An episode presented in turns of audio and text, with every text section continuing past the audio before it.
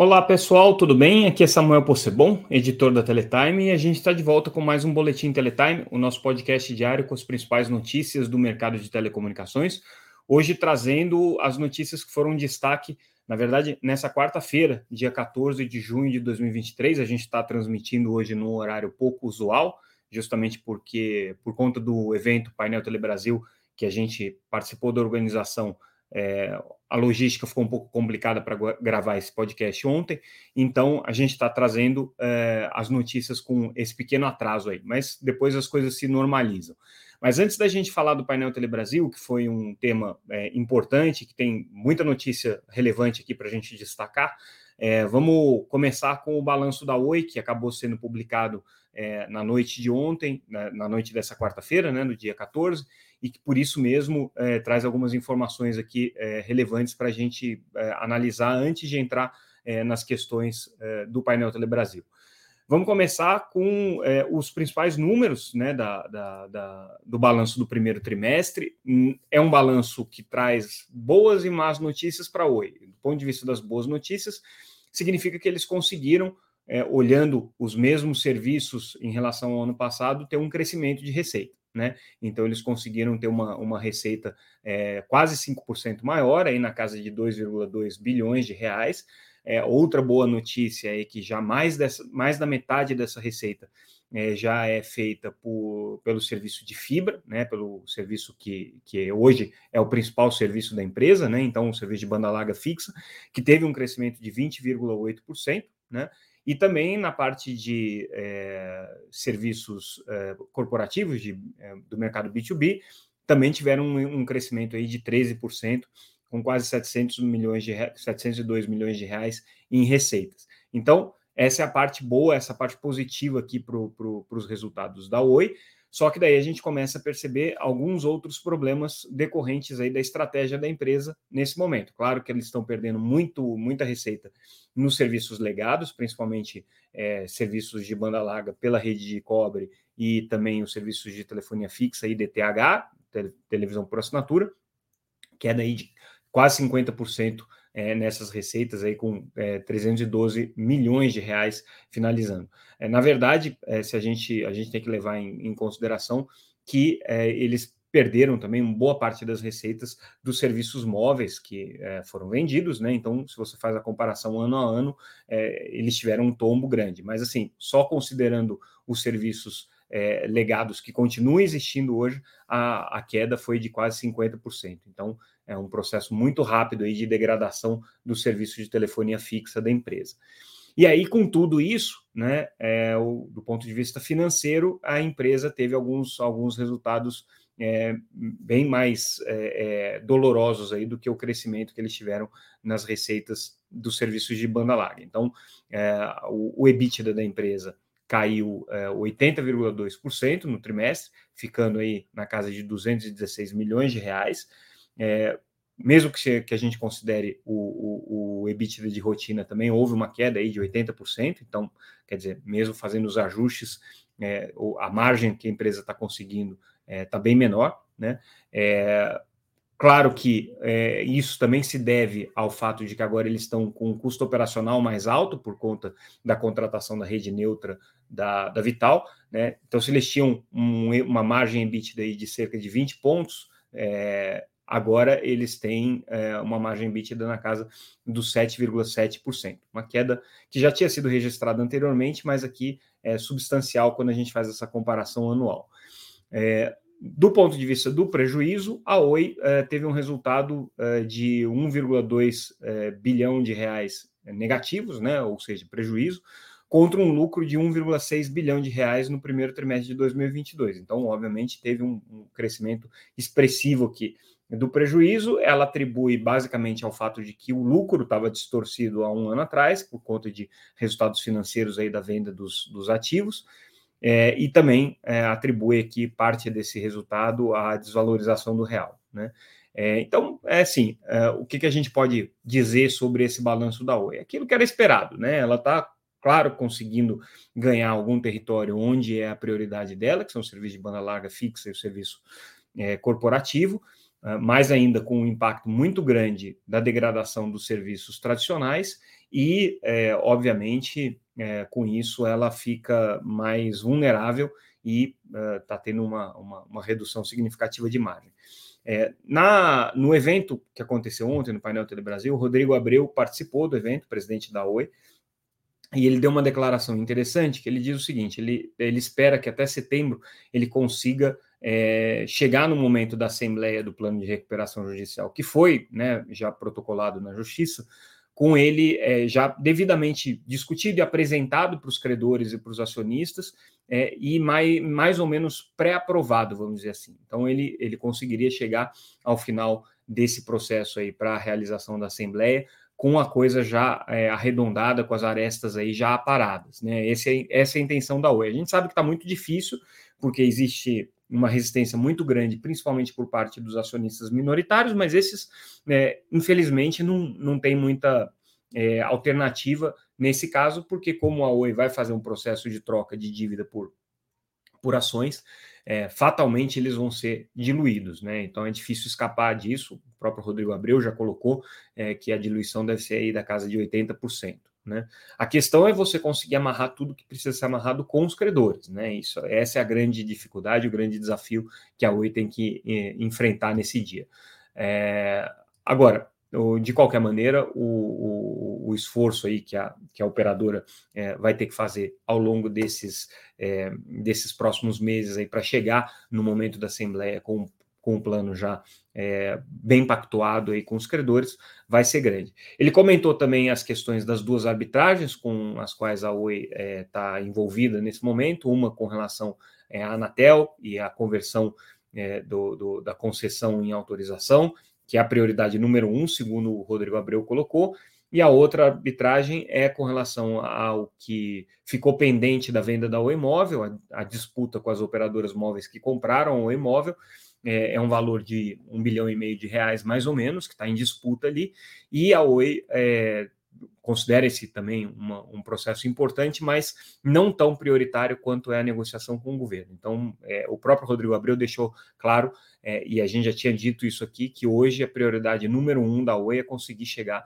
no entendimento com o governo com relação é, a esse encontro de contas. A Oi precisa sair do modelo de concessão para poder liberar ativos, para poder é, ter mais flexibilidade para fazer a negociação é, do, do, do, das suas participações é, societárias, ela precisa para poder vender os imóveis, ela precisa disso também para poder vender, eventualmente, até a própria sucata, né, a rede legada da Oi que está sendo negociada aí nesse processo de reestruturação da dívida.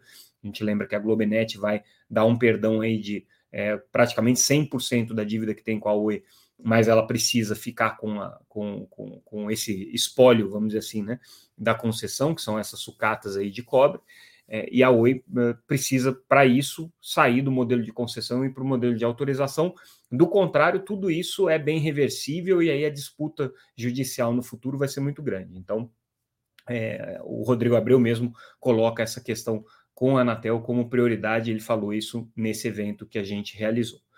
E aí vamos falar desse evento, é, Painel Telebrasil Innovation, pela primeira vez ele aconteceu em São Paulo, é, foi interessante ver esse movimento, o Painel Telebrasil é um dos eventos mais tradicionais do setor de telecomunicações, ele acontece desde a década de 70, tradicionalmente é um evento que acontece em Brasília, com caráter é, muito institucional, com a agenda setorial, é, a Teletime é, tem atuado ao lado da Telebrasil aí nos últimos 11 anos já na curadoria e na, na elaboração é, da agenda desse evento, então a gente tem, é, fique aqui registrado, né, obviamente, um, um, um, um, conflito de interesses nessa, nessa questão, mas nada impede que a gente diga o que aconteceu nesse evento. E é, um aspecto importante que foi destacado é, nessa primeira edição que aconteceu em São Paulo, vai acontecer em, em setembro também em Brasília, mas a, essa primeira edição a, é, é, do Innovation aconteceu em São Paulo, com a perspectiva de trazer um debate sobre inovação, sobre novos serviços e tudo mais.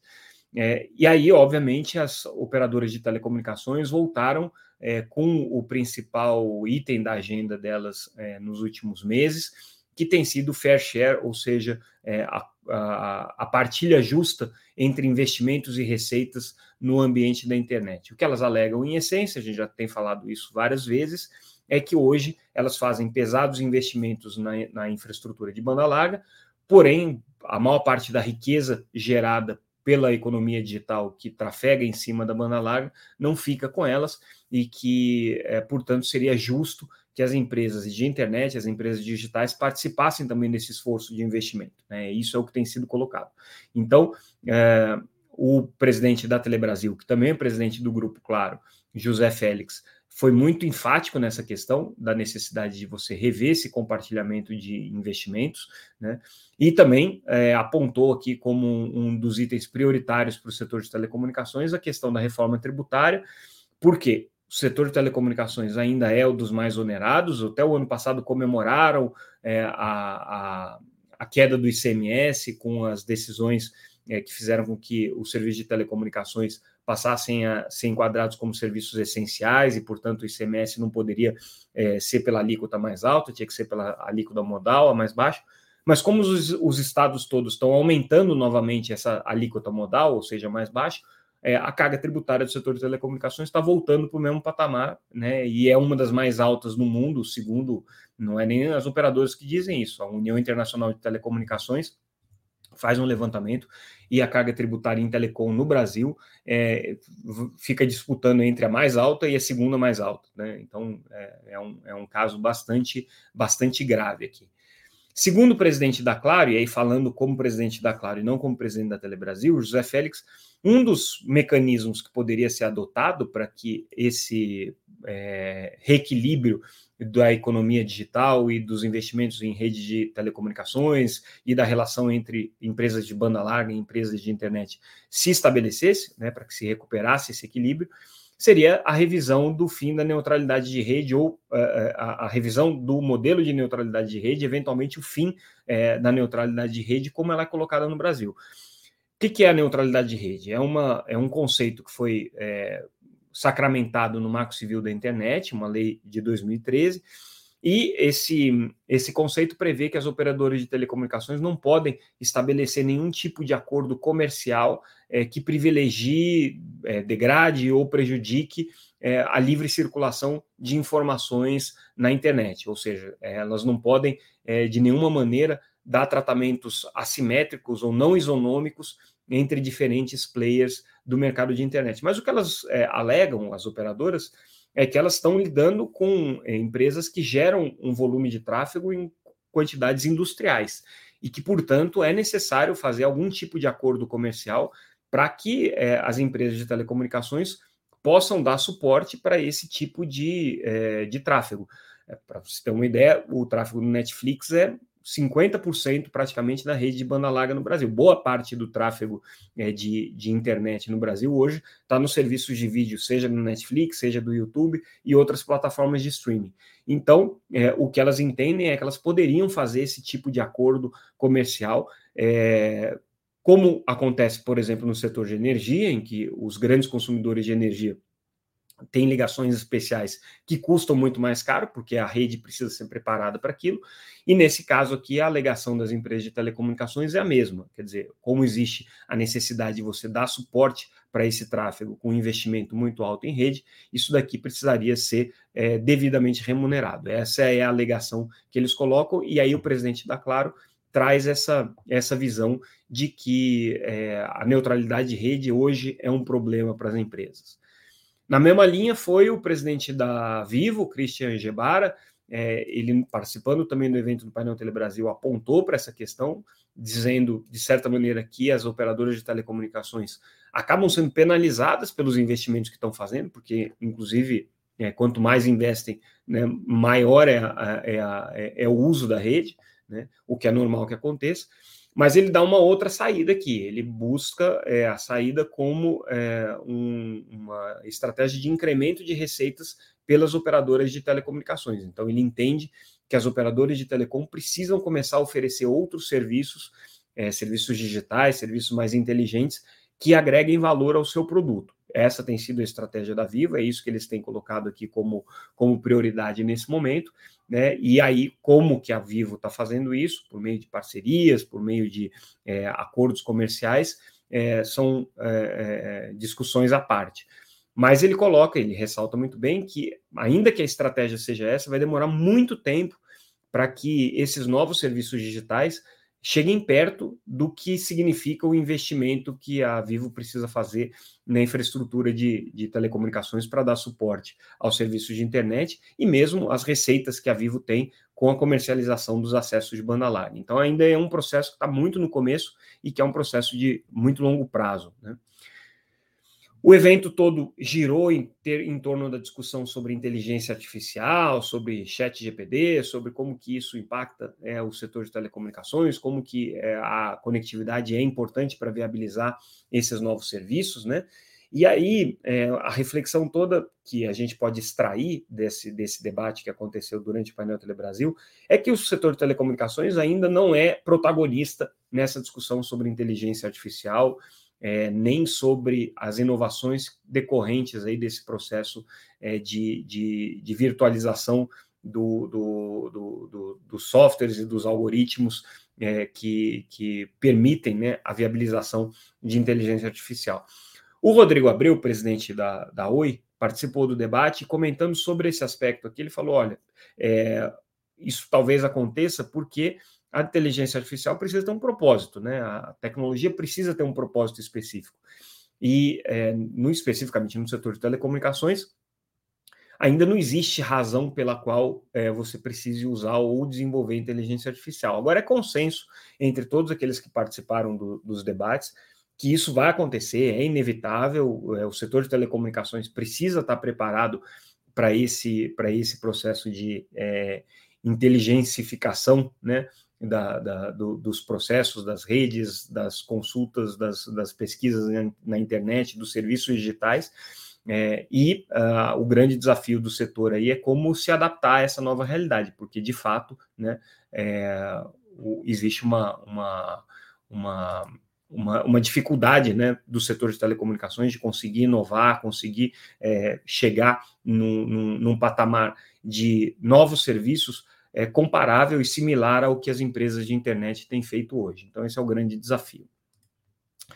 E aí, para a gente é, avançar é, um pouco mais nessas discussões, é, o ministro uh, uh, das Comunicações, Juscelino Filho, participou do evento também, até fez uma brincadeira que o discurso dele tinha sido escrito com auxílio é, de inteligência artificial, e é, ele disse, aí numa outra agenda que é muito relevante para o setor de telecomunicações, que é na semana que vem, possivelmente na semana que vem, é, o Ministério das Comunicações e o Ministério de Minas e Energia devem soltar a política conjunta para compartilhamento de postes, né?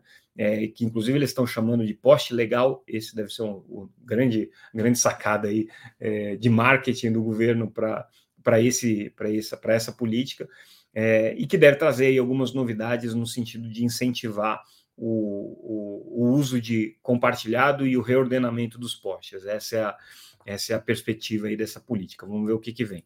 Aí, falando no ministro Juscelino Filho, interessante que ontem é, o, o, o, líder é, do União Brasil no, no, no Congresso, é, Elmar Nascimento, é, defendeu o Juscelino como um nome representando a legenda. Então, se existia uma certa dúvida de até que ponto é, o União Brasil estava dando suporte para o ministro Juscelino, toda essa discussão política de reordenamento dos ministérios que já está acontecendo, o Elmar é, defendeu, o líder né, do, do União Brasil defendeu o, o, o ministro Juscelino.